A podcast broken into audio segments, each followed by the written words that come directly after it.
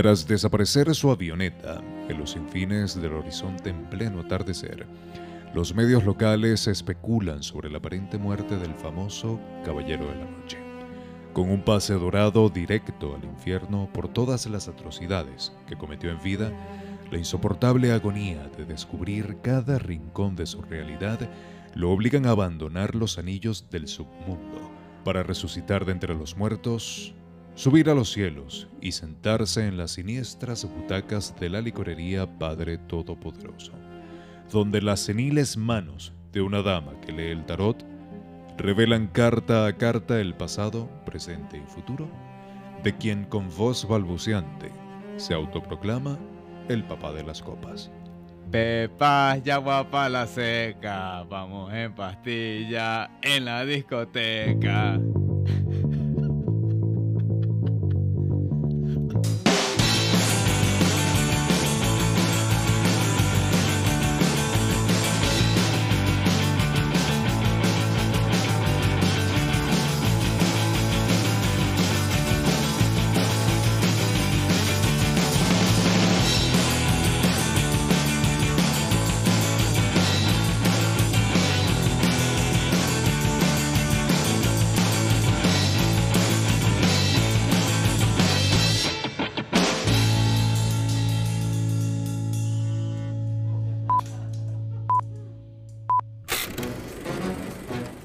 Cinemen. Análisis, conversación, risas y comparación. El podcast que combina la formalidad de un programa de radio con la libertad de una conversación entre dos amigos un viernes por la noche. Si buscabas un espacio de opinión sobre el séptimo arte, llegaste al lugar indicado. Cinemen con Kevin Jordán y Johan Ojeda.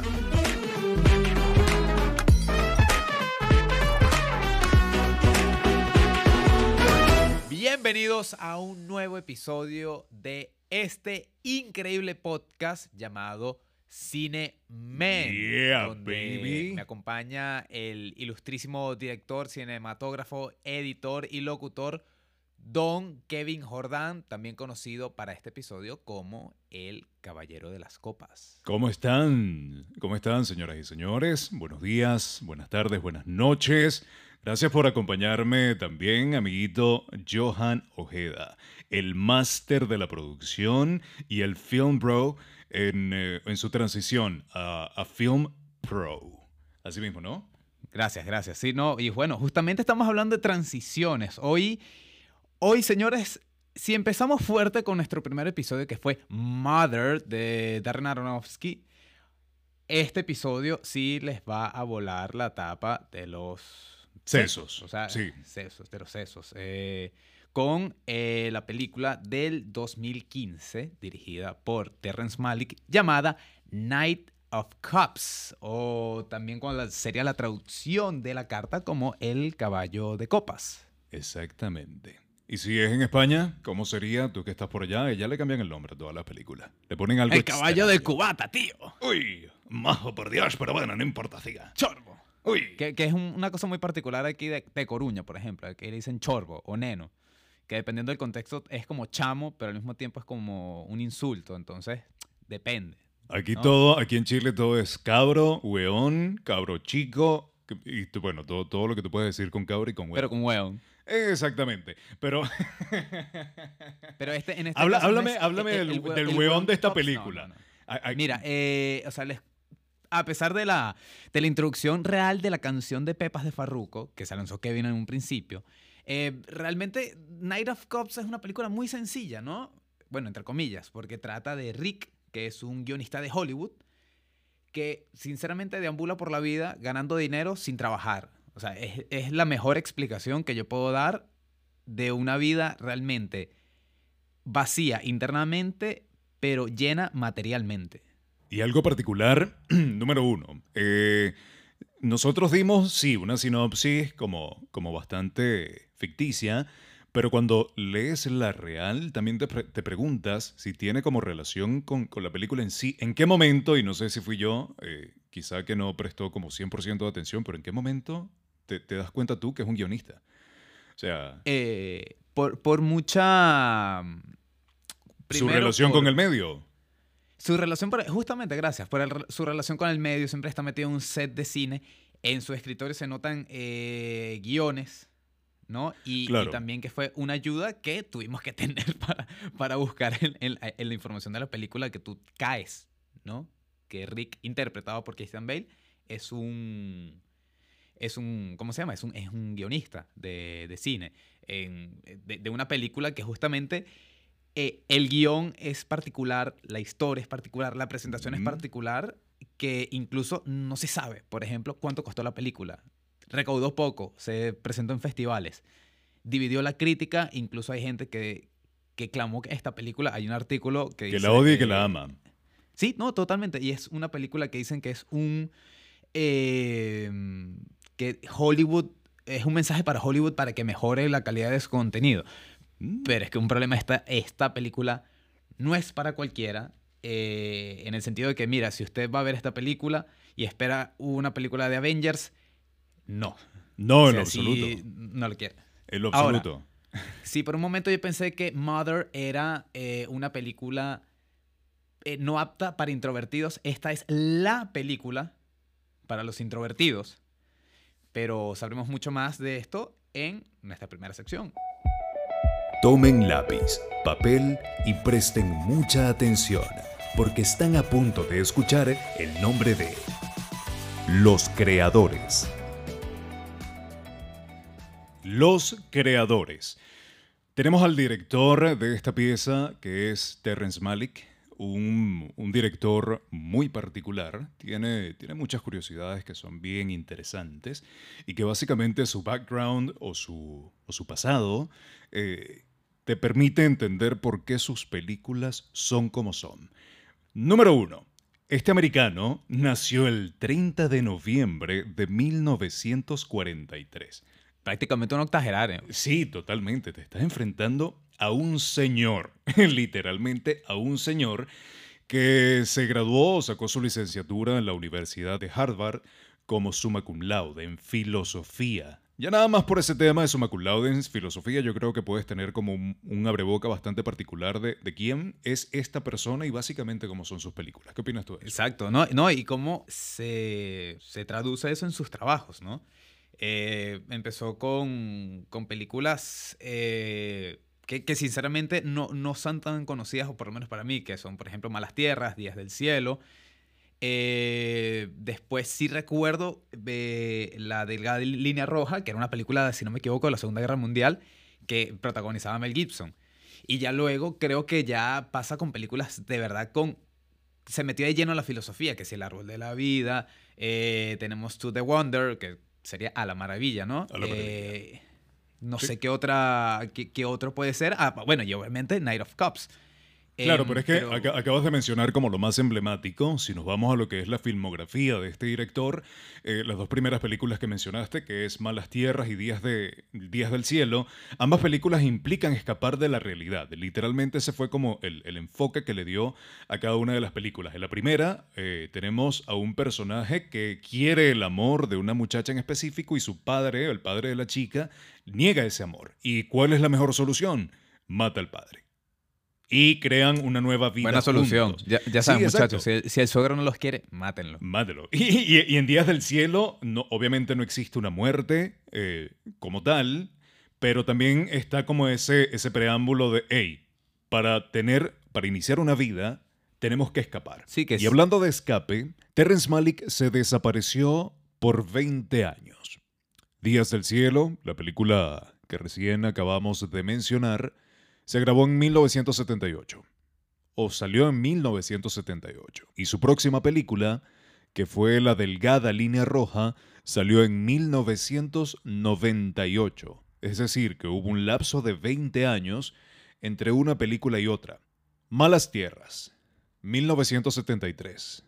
Esto quiere decir que también inició una carrera bastante joven, considerando que no estudió cine, considerando que, que lo suyo era la filosofía, pero bueno, creo que un punto positivo es que logró o encontró una manera de traducir sus ideas y llevarlas al mundo de una forma increíble y única como lo es el cine. Pero hablemos más allá de, de- de- sus películas, hablemos de cuáles son las, las curiosidades de Terrence Malick.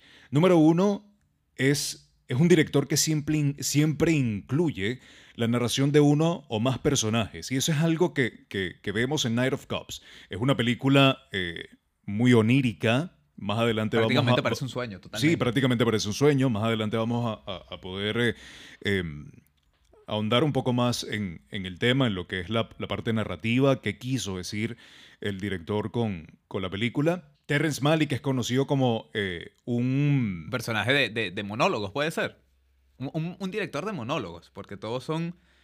eh, ¿Cómo se llama? Es una participación extensa de, los personajes, pero prácticamente a veces no tienen diálogo. Eh, de verdad, yo me quedo mucho con Night of Cops también porque, seamos sinceros, porque, bueno, el episodio anterior dijimos que aquí no se vino a mentir. Yo acabo de terminar de ver la película hace cinco minutos. La, la película fue una recomendación que, que te hice y las primeras palabras que te dije en ese momento antes de verla fue, tómate un trago de café y prepárate porque vas a ver una película que no es común, la narrativa no es la a la que estás acostumbrado y básicamente te puedes dormir en, en el intento. Eh, A Terrence pesar de que te Malick- atrapa. Sí, a pesar de que te atrapa. Literal, a pesar Y de lo que mismo te me atrapa. pasó, y lo mismo me pasó con eh, El Árbol de la Vida. Que justamente yo me quedé con la, con la fotografía y estaba viendo la historia. Me empezó a rayar que salía Sean Penn, pero eh, eh, de verdad pasaban unas escenas que yo me quedaba atrapado y al mismo tiempo me quedaba dormido. Entonces nunca la terminé de ver. Sí, sucede, sucede lo mismo, sucede lo mismo aquí, pero, o sea, ¿qué, qué puedes esperar tú de un director, uno summa en filosofía en la Universidad de Harvard? O sea, sabes que su historia va a ser como muy, muy, muy profunda, que va a tener una, una investigación de trasfondo. Una particularidad de, de Terrence Malick es que es un tipo, y esta curiosidad es muy, muy, muy particular. Uno cree que cuando, cuando llegas a ser un, un director de Hollywood, la fama es como lo primero que se te sube a la mente, ¿no? A la cabeza. Y que el reconocimiento público Y los es, lo que millones tú de quieres- dólares. es lo que tú quieres lograr, ¿no? Terrence Malick es un tipo que, que nunca da entrevistas. Si no me equivoco, en el 2016 fue como la última entrevista que dio en vivo, eh, pero, pero no aparece en medios. Es una persona cuya figura es como 100% privada, no le interesa absolutamente nada. Él crea sus películas y ya, simplemente, simplemente se queda ahí. Pero otro tema que me, me gusta, y, y porque es uno de, de mis, de mis directores favoritos, sé que, sé que el episodio pasado hablé de que Darren Aronofsky era, era uno de mis directores favoritos, pero Todos también hice el comentario. No, pero también hice el comentario de que eh, él estaba en la misma línea de Terrence Malick. Entonces, básicamente por eso es que me gusta. Me gusta la manera en cómo narran sus historias, en cómo construyen la historia y cómo le dan vida a, a través de la imagen. Es que Stanley Kubrick es es, bueno, sí, es porque no está muerto, es un fiel seguidor de, de Stanley Kubrick. Entonces, ahí sí puedo decir que Stanley Kubrick no es que sea uno de, mi- uno de mis directores favoritos, es mi director favorito. Su cinematografía, la forma en, en cómo cuenta la historia, eh, es brutal. pana. Yo lo que me pregunto es que si eh, Stanley Kubrick será. Perdón, me quedé con Stanley Kubrick. De, que si Terrence Malick será al igual que. Que, que como era Stanley Kubrick, que, era, que repetía 300 veces una escena hasta que le salía. No sé si eh, eh, Terrence Malick tendrá esa. No esa filosofía, porque no digo que No, tiene que- efectivamente que lo tiene. Pero, pero eh, por ejemplo, Night of Cops, tú piensas que es una película que está rodada, mira, déjalo rodar y a ver qué pasa. Y tú No, no, las literal. cosas y dices que pasas bien. Cuando, cuando de verdad me imagino el proceso de grabar 300 veces, por ejemplo, ciertas escenas que tú dices, ¿cuál es la necesidad? No, no, no, ya va. O sea, si hay una necesidad, si, si hay una lógica de por qué repites tantas veces un mismo plano. Recuerda que cuando estamos hablando de cine, estamos hablando de contar una historia. Y eh, contar esa historia amerita demostrar sentimientos, a veces ni siquiera hablar y que la gente pueda entender lo que estás diciendo con la mirada. Y para eso necesitas tiempo. Para eso el director requiere de, del tiempo necesario para que salga bien, para poder exprimir eh, toda esa virtud o, o todo ese, ese potencial que tiene, que tiene el actor. El jugo. Exactamente, el jugo. Sacarle el jugo, sacarle el, el- el mayor provecho posible a esa persona que está en ese momento interpretando al sujeto, a la persona o, o ese personaje que, escribiste. Y algo bastante particular, específicamente de The Night of Cops y de Terrence Malick como director, es que esta película realmente no tuvo un diálogo. Terrence Malick no le dio en guion un diálogo a Christian Bale. Él tuvo que improvisar. Christian Bale en esos pocos momentos o en esas pocas instancias de conversación activa con un tercero, era, era lo que el actor consideraba debía decir. Y ahí también entonces me, me tomo o me, me agarro un poco de ese comentario que hicimos hace unos segundos atrás donde es importante repetir. Y por más que tú le estés dando la confianza a alguien que tiene experiencia, a alguien que, que con pinza elegiste para caracterizar el personaje de tu historia, siempre puede existir un error. Y la mejor manera de pulir esos errores es repetir muchas veces el plano para que quede lo mejor posible. Y ahora que estamos hablando de actuación, ¿Qué te parece si damos el siguiente paso, amiguito? Vamos next.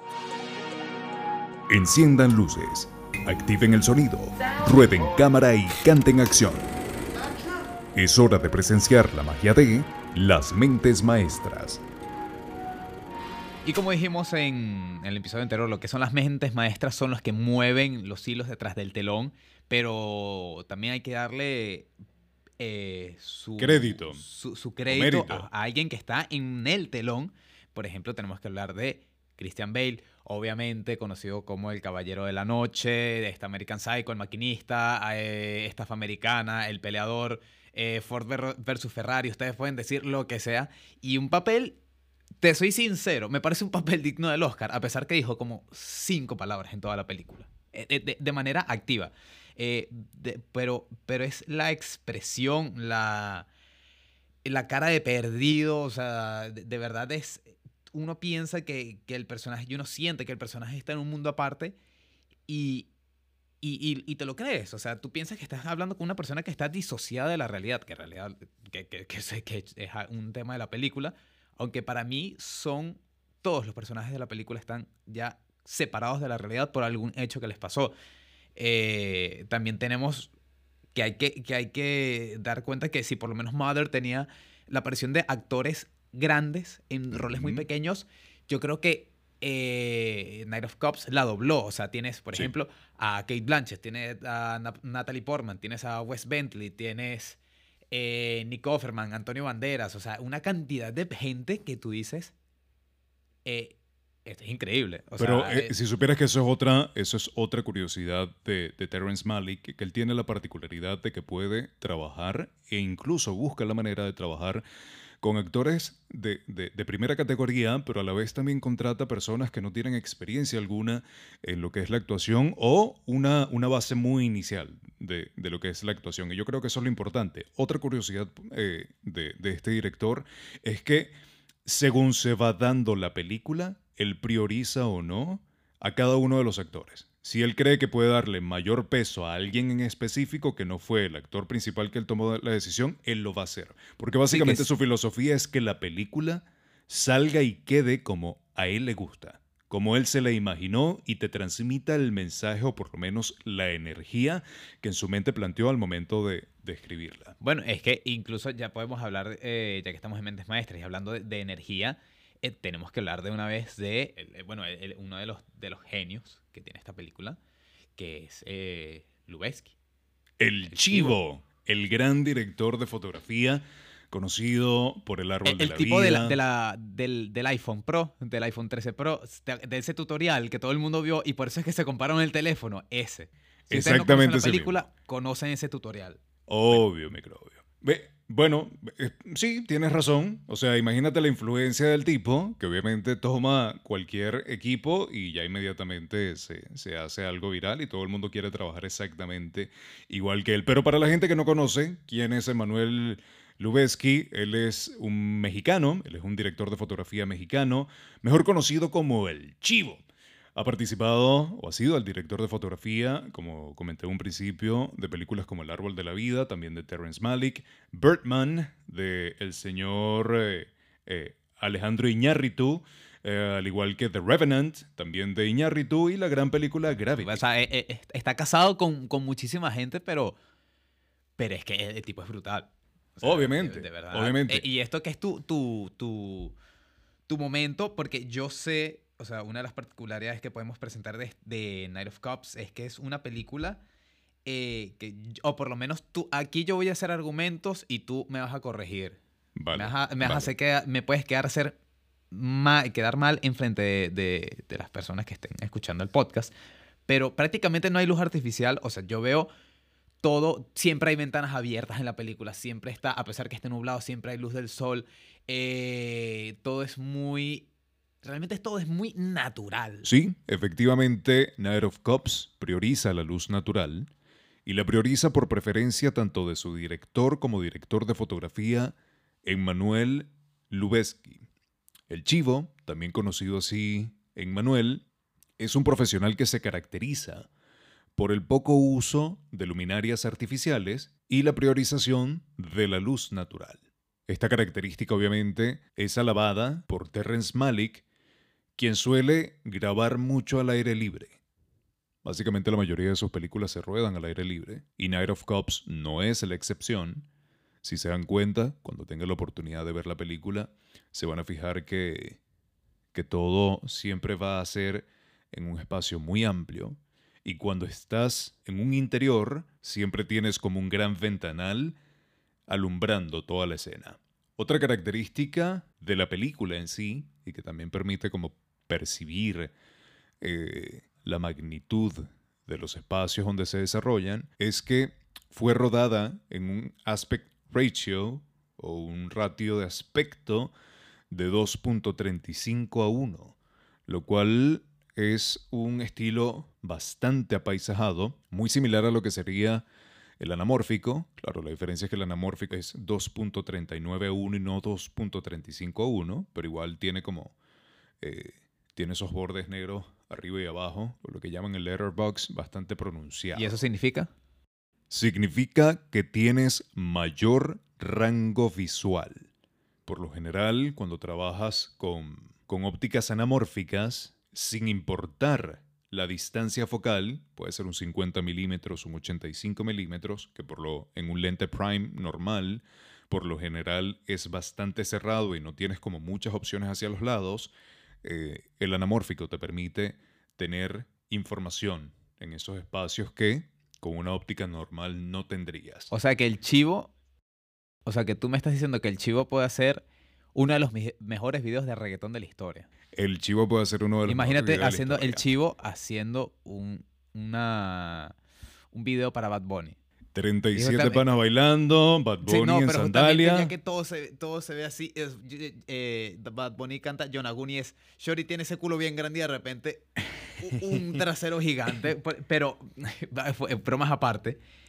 eh, el, el rollo B, o sea, el, el, eh, de la película es espectacular. O sea, a mí me deja todas las escenas aparte, la- o sea, todo como el setting de, de, de la carretera. No preguntes por qué, es, es absorbente. O sea, es, es- es realmente absorbente. De hecho, para mí también es una película, de que de hecho es un aviso que tienes al principio, que esta película se escucha en volumen alto. Eh, porque para mí es incluso una película de. No sé si para ese momento ya empezó, pero es como que la precursora del ASMR. eh, De, de este tipo de cosas de, Está interesante tu, tu comentario. de que yo respire aquí. Mira, lo que pasa es que hay algo muy particular y eso es lo siguiente. Terrence Malick eh, se caracteriza por hacer mucha cámara en mano, utilizar mucho Steadicam. Y obviamente el Steadicam y la cámara en mano es protagonista en The Night of Cops, en Night of Cops. ¿Por qué? Porque siempre la, la cámara juega un papel como de una tercera persona en el espacio. El movimiento de cámara o la cámara en sí tiene presencia en la película. Se siente como alguien más en el lugar observando lo que están haciendo eh, los personajes, los actores. Si, si te das cuenta, no se respetan muchas reglas básicas de lo que sería la cinematografía. Por ejemplo, se van de bola, que es que se van de bola, que no tienes el horizonte como perfecto, derechito, ¿no? Sino que siempre está tumbado. Date cuenta también que se cortan mucho, eh, por Las caras, ejemplo, las caras. Se- exactamente, las, frentes casi siempre te la vas a volar. Eh, vuelvo y repito, se va de bola la cámara 100% eh, eh, en ciertos momentos, pero el movimiento es muy presente y es esa cámara te está hablando de la misma manera en cómo te están narrando la película y en cómo se presenta el personaje. ¿A qué me refiero con esto? Que tienes un, a un Christian Bale, o Rick en este caso, tienes un tipo como un poco ido en esta historia onírica donde hablas, o sea, tienes un narrador y de repente habla él y aparecen varias personas. Él está como borracho. Es como que si tú salieras a las 3 de la mañana a una discoteca borracho, literalmente la cámara sigue sus pasos. La cámara tiene esa misma esencia, esa misma vida de alguien en el mismo mood de Christian persiguiéndolo. No sé Pero si tú tú percibiste lo mismo. No, no, y tú sabes cuál es la, la- la canción perfecta cada vez que, que, que Christian Bale dice camina borracho, ¿no? ¿Cuál, cuál, cuál? Desenfocado de Raúl y Alejandro. Porque, Mira. de verdad, te lo juro. Mira, hay un tema. eh, ahorita que tú mencionas eso. no sé quién es ese pana. ¿No sabes quién es Raúl y Alejandro? No, ¿Tú no has escuchado no, eh, todo de ti? no. Yo ¿Cómo no, yo no soy Tú reggaetonero. vives debajo de una piedra. No, y eso que vivo supuestamente en el país que escucha más reggaetón en toda Latinoamérica, Chile. Te lo juro. mi- Luego, te, te lo juro que después te paso la canción de Desenfocado. o- bueno, de, de hecho, Vale. todo el álbum de Viceversa. Yo no soy fan del reggaetón, pero ese álbum lo produjo desde Tiny hasta incluso Desenfocado lo produjo un venezolano. Ah, Eh, y brutal. A mí me encantó ese álbum. Pero eh, estaba el tema de, ya que mencionaste lo de la cámara, que primero perdonen a Kevin. Son pecados, hermano, pero eso lo podemos curar aquí. Ok. Eh, eh, que, que, la- que las tomas. Tú, tú mencionas que es como una tercera persona, pero para mí, sí. eh, yo me transportaba siempre a que eso te daba a entender que Christian Bale estaba, el personaje de Rick estaba disociado de la realidad. Siempre me daba esa sensación. Yo decía, pero, o sea, porque tú, claro, el, concepto es que está viendo una tercera persona, todo lo que está pasando, o una... sí, exacto. eh, y para mí no era así, sino que simplemente para mí era como él vería la realidad. Eh, porque justamente una de las cosas que me gusta y, y que me transmite a mí que él era un escritor o que era una persona creativa, eh, era porque él siempre observaba todo de una, le- de una lente, una óptica, aparte, alejada. Em, Sí, sí, pero sí es que hay un cambio. Date cuenta que hay una variación muy grande porque en algunos momentos vas a tener esta persona o la cámara que está persiguiendo al actor principal bajo el mismo mood, pero también a veces llega a ser una subjetiva. Es como que si estás en los ojos de Rick. Sí, Entonces puedo entender perfectamente lo que tú me estás diciendo, ¿no? De, de que tu sensación es que la cámara es él, pero, pero puede tener como esa doble lectura de un participante más o simplemente como él, no sé, se, se le salió el alma. Sí, no, y, y- y- y- pero tú sabes que lo acompaña, de verdad. Y, y esto ya, por justamente regresando un poco a mi comentario del, del inicio del ASMR, por el sonido de la película, especialmente la música, porque la música es, eh, tiene un tema de, incluso la música suena de fantasía.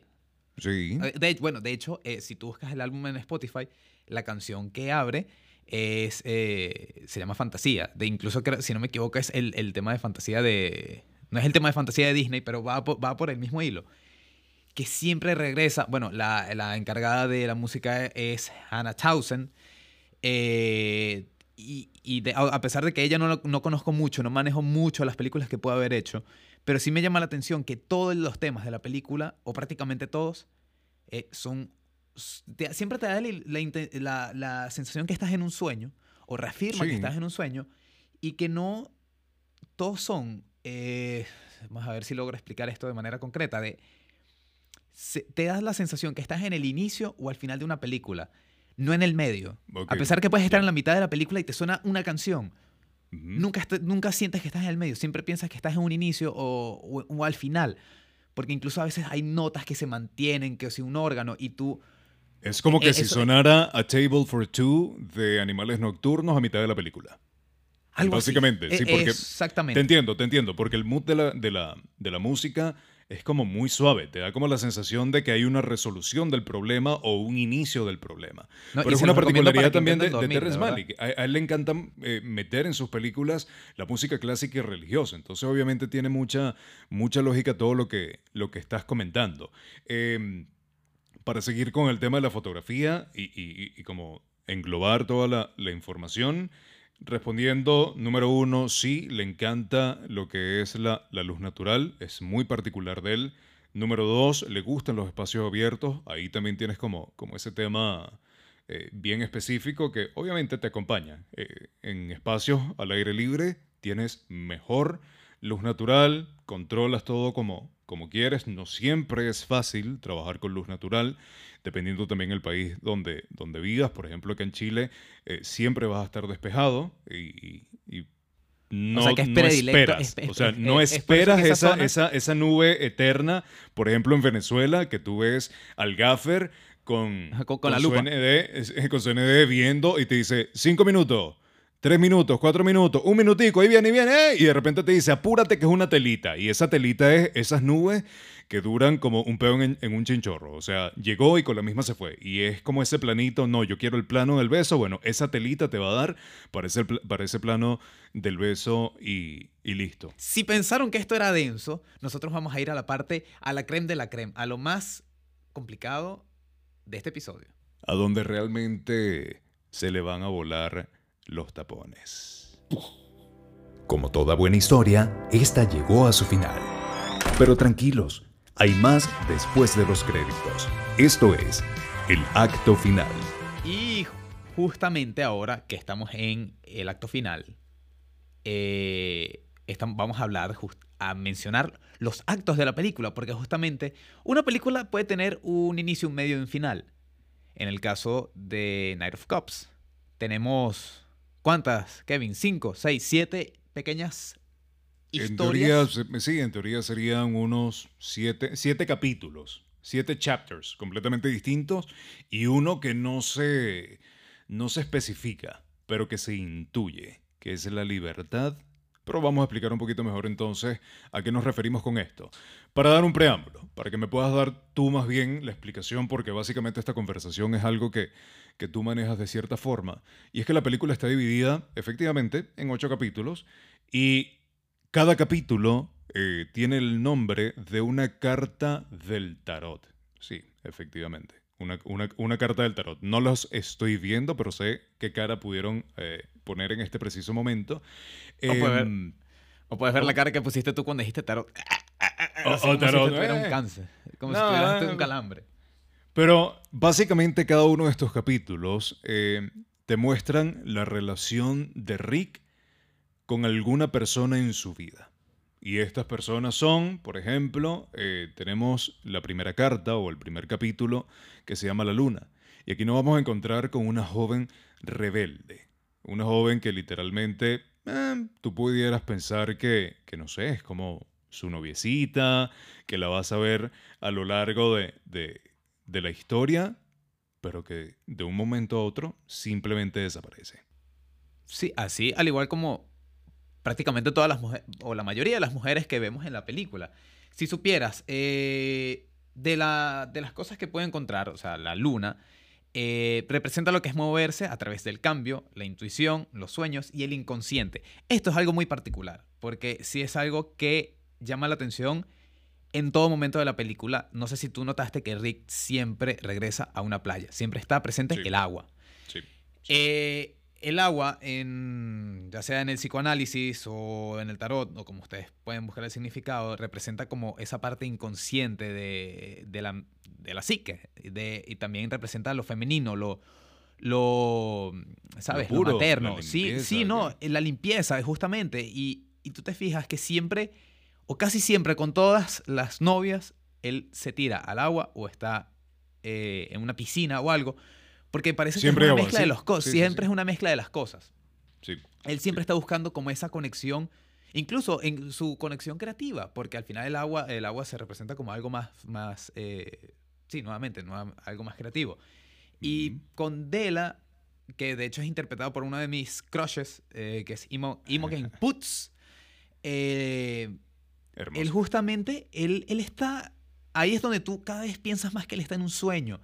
Y la interacción con la gente es un sueño. eh, y él va, para mí es que es cuando la historia empieza a moverse porque tú vas entendiendo que él, para mí siempre choca con una pared. Y esta es como la representación de, a pesar de que eh, se mueva a través del cambio, tú más bien lo que sientes es que inicia el cambio de Rick de- con, la, con, la, con la conexión o, o con los encuentros que tiene con Dela, que en realidad son encuentros en un hotel, o sea, es como, como un aquí te pillo, aquí te mato, ¿no? Pero, nunca termina, nunca termina de, de haber un contacto físico tan, tan cercano. Porque si te pones a ver, no, no hay como un encuentro exacto. sexual específico. Por lo menos no te grafican el encuentro sexual. Es como la diversión del momento. Como acercarte a una persona eh, por el simple hecho de que eso, te diviertes. Te diviertes estar al lado de, ella. Y antes de pasar al segundo capítulo, a la segunda carta, quiero hacer énfasis en lo que fue el prólogo de la historia, donde hay un terremoto, pero un terremoto que, que a fin de cuentas termina siendo simbólico. Bueno, un terremoto, un, un sismo, hay un temblor, que termina siendo bastante simbólico porque lo que yo puedo quizá pensar eh, a partir de ahí es que el temblor nunca existió y que es simple como el inicio de esa vida perturbada de, de Rick. No sé si. No sé si es el inicio o es lo que ahí... Nuevamente, el terremoto lo, lo, lo, Un terremoto interno. lo mueve. Sí, exactamente. Exacto, Lo mueve, exacto. ¿sabes? Ahí es donde te digo que, que es como inicia el cambio. Que, que luego ese cambio va transformándose en algo más particular cuando llegas a eh, la segunda carta, que es el ahorcado. Y que es donde te presentan a su hermano Barry y a su padre Joseph, que es eh, también una de las voces que le habla durante eh, toda, toda la película. Porque justamente aquí hay una conexión muy particular en lo que es eh, lo paterno, tanto la madre como, Sí. como, los pa- como el padre. Em, a pesar que la madre no tiene tanta, tanta presencia, nuevamente entra el tema del agua, de tratar de conectar con eso, que es nuevamente a través del agua. Y luego tenemos a, a, a un terremoto, eh, no un terremoto literal, sino uno más eh, hipotético, eh, Mm. o sea, que es, que es el hermano Barry, que tú te das cuenta que él es un, bueno, que él es un drogadicto, es un suicida. Y, ahí, ya que acaba de hablar de, de suicida, eh, lo que yo percibo de esa parte de la historia es que el hermano realmente está muerto. Y el papá realmente está muerto. Esa es como mi percepción de ese capítulo. Porque incluso la manera en cómo el hermano se aproxima a él, la forma como hablan, los espacios que frecuentan, cómo el actor, como Rick en este caso, supuestamente juega con él, pero es, eh, o sea, siento que es una interacción vacía, es una interacción que, que no, no tiene una persona, es un, es un recuerdo. Entonces mi percepción es que realmente el Eh, hermano... está Ahí es muerto donde, donde puedes entrar en duda que la película es un sueño. Porque esa, en un sueño, tú- eh, no sé si te tú te has peleado con alguien en un sueño. Tú le, Obviamente. tú le sí. pegas a alguien y- y no le pasa nada. Y justamente uno piensa que está en un sueño porque el hermano trata de, de interactuar con él y él no habla, él lo toca, pero Ajá, no es un toque real. Y al igual Por que eso te el- digo que esté muerto. Por eso te digo que, que puede ser exacto. Ah. Puede ser un sueño, puede ser que esté muerto, pero es una interacción vacía porque es un contacto sin. O sea, es como que te toquen sin tocarte. Como dices tú, es un sueño. e- Es algo que, que simplemente está sucediendo en su mente. Y para hacer eh, un paréntesis también respecto a la, a la participación del padre, en un principio, la voz que se escucha, que es la del papá, Joseph, se percibe incluso como un juzgado, o por lo menos yo la percibí como un juzgado. Incluso la primera vez que vi la película me preguntaba eh, en qué momento va a pasar algo que, que incluya un abogado, que incluya como un jurado eh, dictando una, una sentencia, pero sentencia. nunca fue así. Es, es como la percepción que te termina dando cada una de las voces. Eso es solamente el, el capítulo número 2, pero obviamente nos estamos enfrentando a otro montón de, de momentos dentro de la película, como por ejemplo El Ermitaño, donde aparece Antonio Banderas y es como este playboy eh, multimillonario que, que, que, no sé, ha- habla más quizá como de- del incitar a la lujuria, a Rick, sacarlo. E- Esa parte del de- ermitaño saca como la parte lujuriosa de, de Rick. Eh, por fin como eh, de alguna manera u otra eh, representar la cantidad de dinero que tiene y que se ha ganado gracias a su trabajo como guionista. Te representa como, como ese espacio más eh, de, sí, de esto es lo que yo me gano, esto es lo que tengo, esta es la vida que me gustaría tener, pero sigue siendo vacío, sigue siendo una, que presencia, una presencia vacía. Es que justamente hay un tema muy particular, que la carta de, del ahorcado eh, representa, em, perdón, del ermitaño, representa como retraerse de eventos y relaciones para eh, agarrar fuerzas y buscar la fuerza interior, ¿no? Y, tú te pones a ver, y es algo como que le pasa a Rick, que, que es muy, no es tan literal como, como lo mencionamos aquí con el significado de la carta, porque eh, justamente él ve, esto es una fiesta donde la gente pierde el control y él pierde el control a veces. Y nuevamente tú ves que él se va y los mira a todos y a veces literalmente para mí lo, lo juzga, ¿no? Eh, y que justamente si entramos a lo que es juzgar, entramos a lo que es eh, la cuarta carta, que es la sentencia, ¿no? Y yo Eh, lo uniría incluso, eh, trataría de, de- de unir la cuarta con la quinta carta, que es la torre, digo, la sentencia, con la quinta carta, que es eh, la torre. Eh, ¿A dónde vamos aquí? Y, disculpa que, te interrumpa. Luego de esa vida lujuriosa, es más, vamos, a hacer como una especie de- de rewind para que vean de dónde estamos partiendo. Comenzamos con la Luna, que es esta muchacha joven, rebelde, que le hace como vivir una experiencia bonita donde no termina de haber un contacto en específico. Esa situación bonita se ve afectada por la presencia del hermano y su papá, que obviamente tienen como una relación bastante tensa. Luego pasamos al ermitaño, que es eh, lo que acabamos de conversar respecto a Antonio Banderas, que es como esa vida lujuriosa, como vivir entre comillas lo, su- lo superficial para tratar de caer eh, eh, en razón o, o vivir lo superficial para tratar de sacar lo bueno y lo bonito de la vida y salir como de los problemas. Pero luego vamos a la sentencia y vamos a la torre, donde en la sentencia aparece su ex esposa, con la que tuvo también un momento muy particular porque perdieron un hijo. Eh, obviamente ahí es donde existe como esa conexión amorosa, de real afecto, de que tienes una persona que te interesa, que tienes una persona que te importa, pero existe un factor en específico que te separa de ella. Y cuando, te, cuando tienes ese factor en específico que te separa de ella, donde existe una ruptura, queda el dolor. Y ese dolor lo, lo termina eh, como Representando. representando en esa quinta carta que es la torre con, con Ellen, que es una modelo que conoció incluso En la fiesta, de Antonio fiesta de Banderas. Antonio Bandera. Y que era la- ella formaba, era como aparte, porque ella era totalmente serena. Que justamente, para mencionar rápidamente, eh, el juicio es, eh, la representación del juicio es cuando alguien que quieres o tú mismo está siendo juzgado severamente por otros, que es lo que pasa, que es una conversación que tienen ambos, Kate Blanchett y que, que es eh, Nancy, la ex esposa de Rick, y Rick, eh, que, que conversan de, de, bueno, eh, tú eres el amor de mi vida, pero pasó esto, pero, o sea, y como que se juzgan duramente, pero luego encuentran como un punto de común. Luego está Helen, que a pesar que es serena, le indica, porque justamente es lo que dice la, la, la torre, es como un cambio repentino, eh, es como que liberación, conocimiento superior. Mm. Porque él... Que lo ayuda a salir del problema, el problema que estaba viviendo con, Sí. con su ex esposa y esta situación que te acabo de comentar, que por cierto, hago, hago también ahí un, una- un paréntesis rápido, hablé en un principio de la sentencia, pero estamos hablando desde el juicio, the judgment, o sea, tienen como esa, esa eh, traducción, pero si lo buscan en inglés te va a aparecer como the judgment, Sí, que el es justamente el, el sí, ¿cómo es? El juzgado, juicio. el juicio, exactamente, the judgment. Cuando pasamos de la torre, que es como este paréntesis o esta coma en la vida de Rick después de que tiene el problema con su ex esposa, esta mujer que amó, viene la suma sacerdotisa. La suma sacerdotisa está representada por una mujer que se llama Karen y es una stripper que es muy Sí. energética, eh, eh, tiene una, una vibra muy particular, es muy juguetona, eh, eh, se le va encima y ahí es donde podemos hacer el, el perfecto puente entre lo siguiente.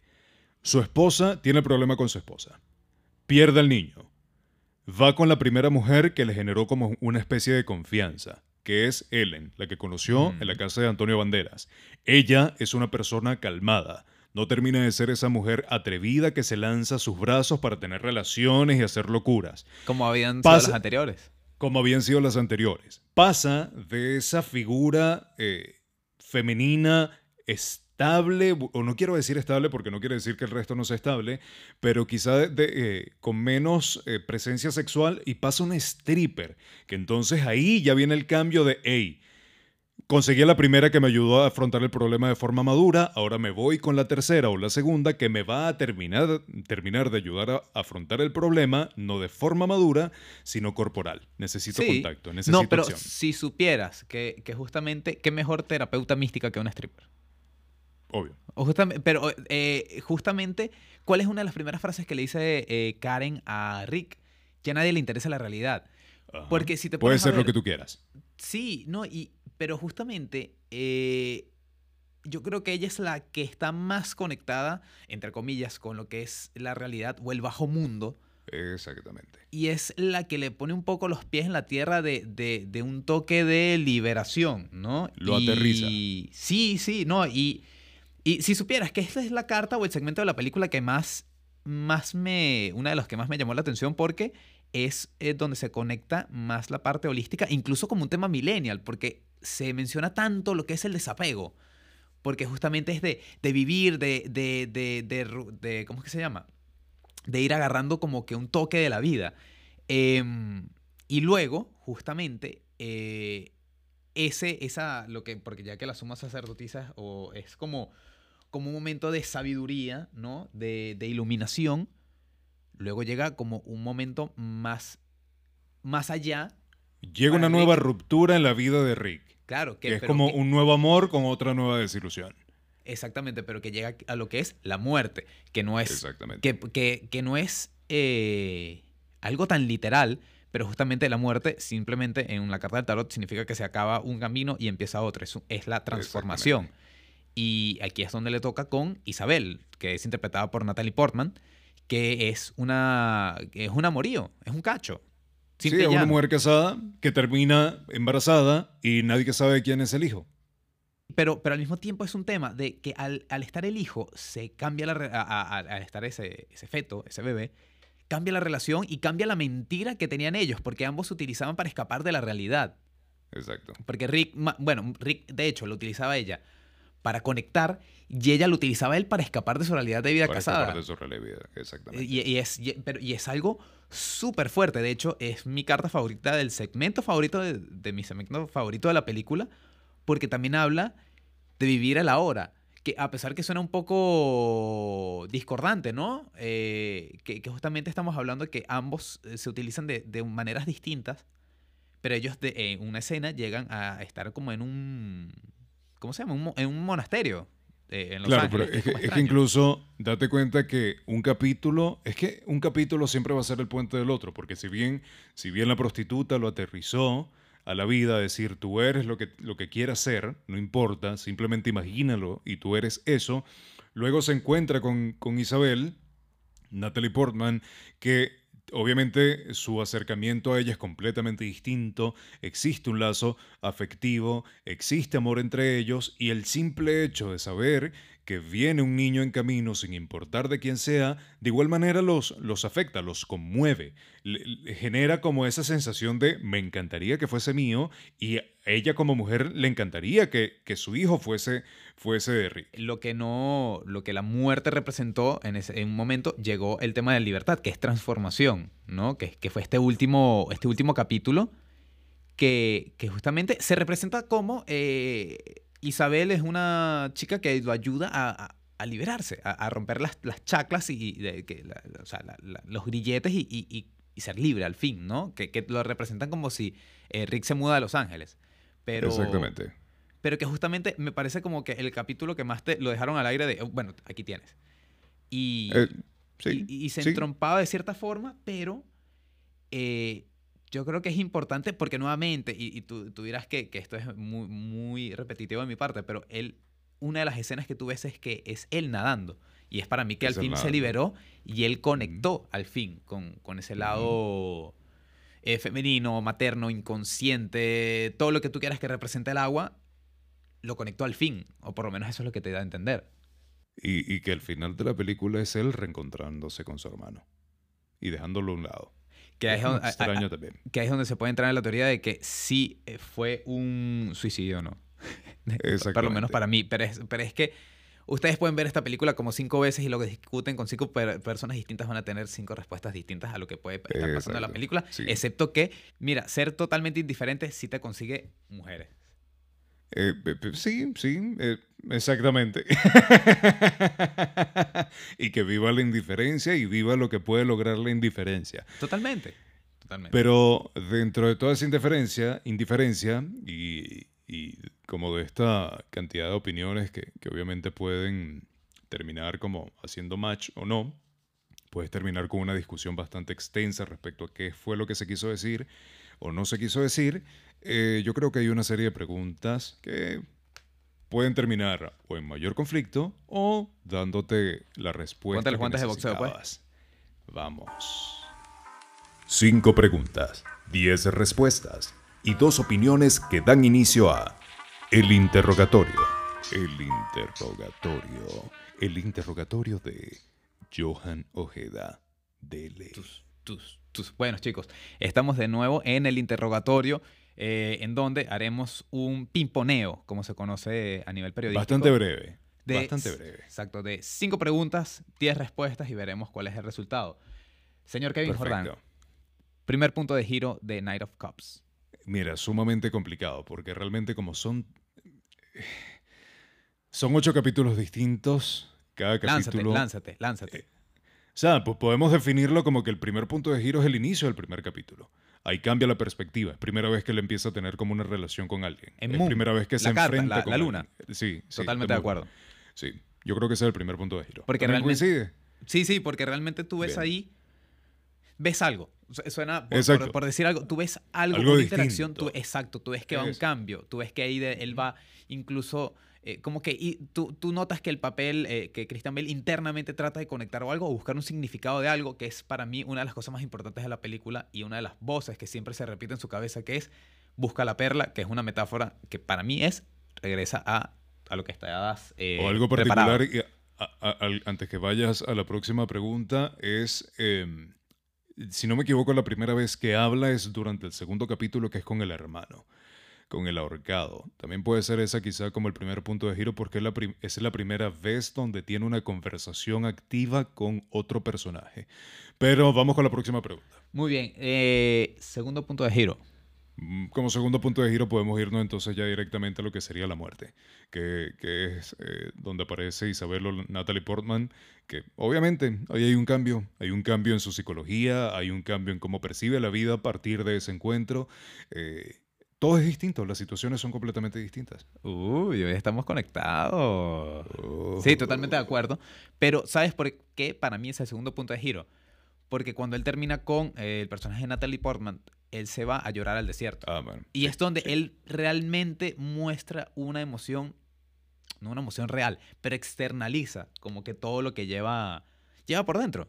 Todo ese sufrimiento, todo ese, todo ese, toda esa angustia la, la, Sí. la representa. Es que todo está estratégico, porque la- el cuarto capítulo y quinto capítulo, que es el juicio y la torre, es donde expresa un sentimiento, pero ese sentimiento se ve cohibido y ya al final es donde ese sentimiento renace. Y ahí renace a partir, obviamente, de esta mujer que ama y de este niño que viene en camino que nadie sabe de quién es. Next Muy bien. question, my friend. Momento que te haya generado eh, la emoción más fuerte. Momento que me haya generado la emoción más fuerte. Ninguno. Toda, toda lo que es la carta de la muerte. Conecté muchísimo. Ah, bueno, sí, con- sí. Conecté sí, muchísimo obviamente. con. Pero ¿de qué con- punto de vista me, me genera un impacto? Porque, o sea, no me generó un impacto. Es que no te dio risa, fue- a mí tampoco, no me dio risa ni me dio tristeza. No. Simplemente conecté. Pero, pero sí puedo decir que fue el, el- el- o sea, ese, ese espacio donde por fin se muestra un sentimiento, lo, lo percibí, lo sentí, dije así como que, epa, por, por fin este pana me saca como de, ese sueño que, que viene trayéndome ocho capítulos atrás o siete capítulos atrás y lo materializa. O sea, fue como un alivio, incluso para mí como, como espectador. Sí, de esa manera sí puedo, puedo decirte que fue como la parte favorita. Ok. Vamos con. eh, bueno, ya hablamos como escena, porque justamente fue como el segmento, pero encuadre o toma Sí. favorito. Un- un- un- un- Mira. una cosa que tú digas, ¡guau! ¡Qué brutal! Lubeski. Bueno, sé que toda la película, ¿no? Pero- Mira, lo, lo- lo que me encanta, lo que me encanta y lo que es particular, particular de Lubeski son estos planos de naturaleza. Date cuenta que al principio siempre vas a tener como esta coma en esa gran oración que es la naturaleza, el encuentro con la naturaleza. Tienes desiertos, tienes estos espacios áridos, tienes montañas, tienes, tienes un montón de cosas que, que rompe incluso con la narrativa visual que, que traes, porque tienes como mucho movimiento persiguiendo a, a- Rick, esta, esta cámara subjetiva o esta cámara que es una tercera persona y de repente un plano limpio, hermoso, con la mejor cámara que podían tener de la naturaleza. Eso fue lo que me gustó. Para mí, eh, yo voy justamente a, a otro polo. Cuando él está en Las Vegas, está como, como una discoteca, no sé si había hasta lucha libre, yo no sé qué era eso, pero me encantaba, pero me encantaba, me encantaban las luces, me encantaba todo el, todo la, Bueno, sí.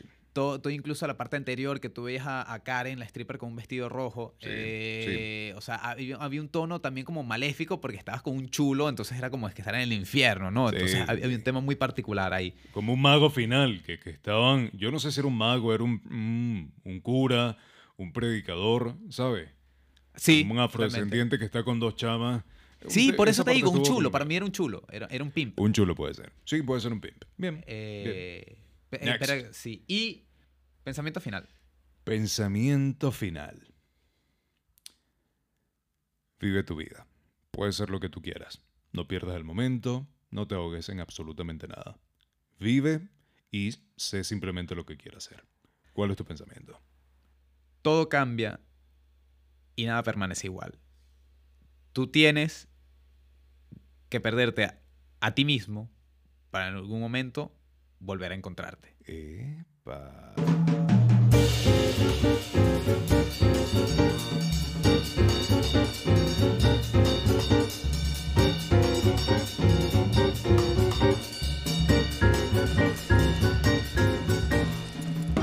Ahí, Bolívar. Aguántalo. ¡Aguántala! ¡Se está perdiendo, se fue! Se escapó el caballo Bolívar. Llegamos a la parte final. Bueno, la parte final fue la anterior, pero ya llegamos a la final, final, final de este podcast donde simplemente queremos agradecer por habernos escuchado una vez más, por haber disfrutado este segundo episodio de Cinemen, que realmente esperamos que sea el segundo, el primero y el segundo de muchos. Eh, muchísimas gracias. Síganos en nuestras redes sociales, Cinemen el podcast en... Instagram y también tenemos Cinnamon el Pod en Twitter. Y como siempre, también recordar que pueden escucharnos a través de Spotify y Apple Podcast. I love you. Bye bye, baby.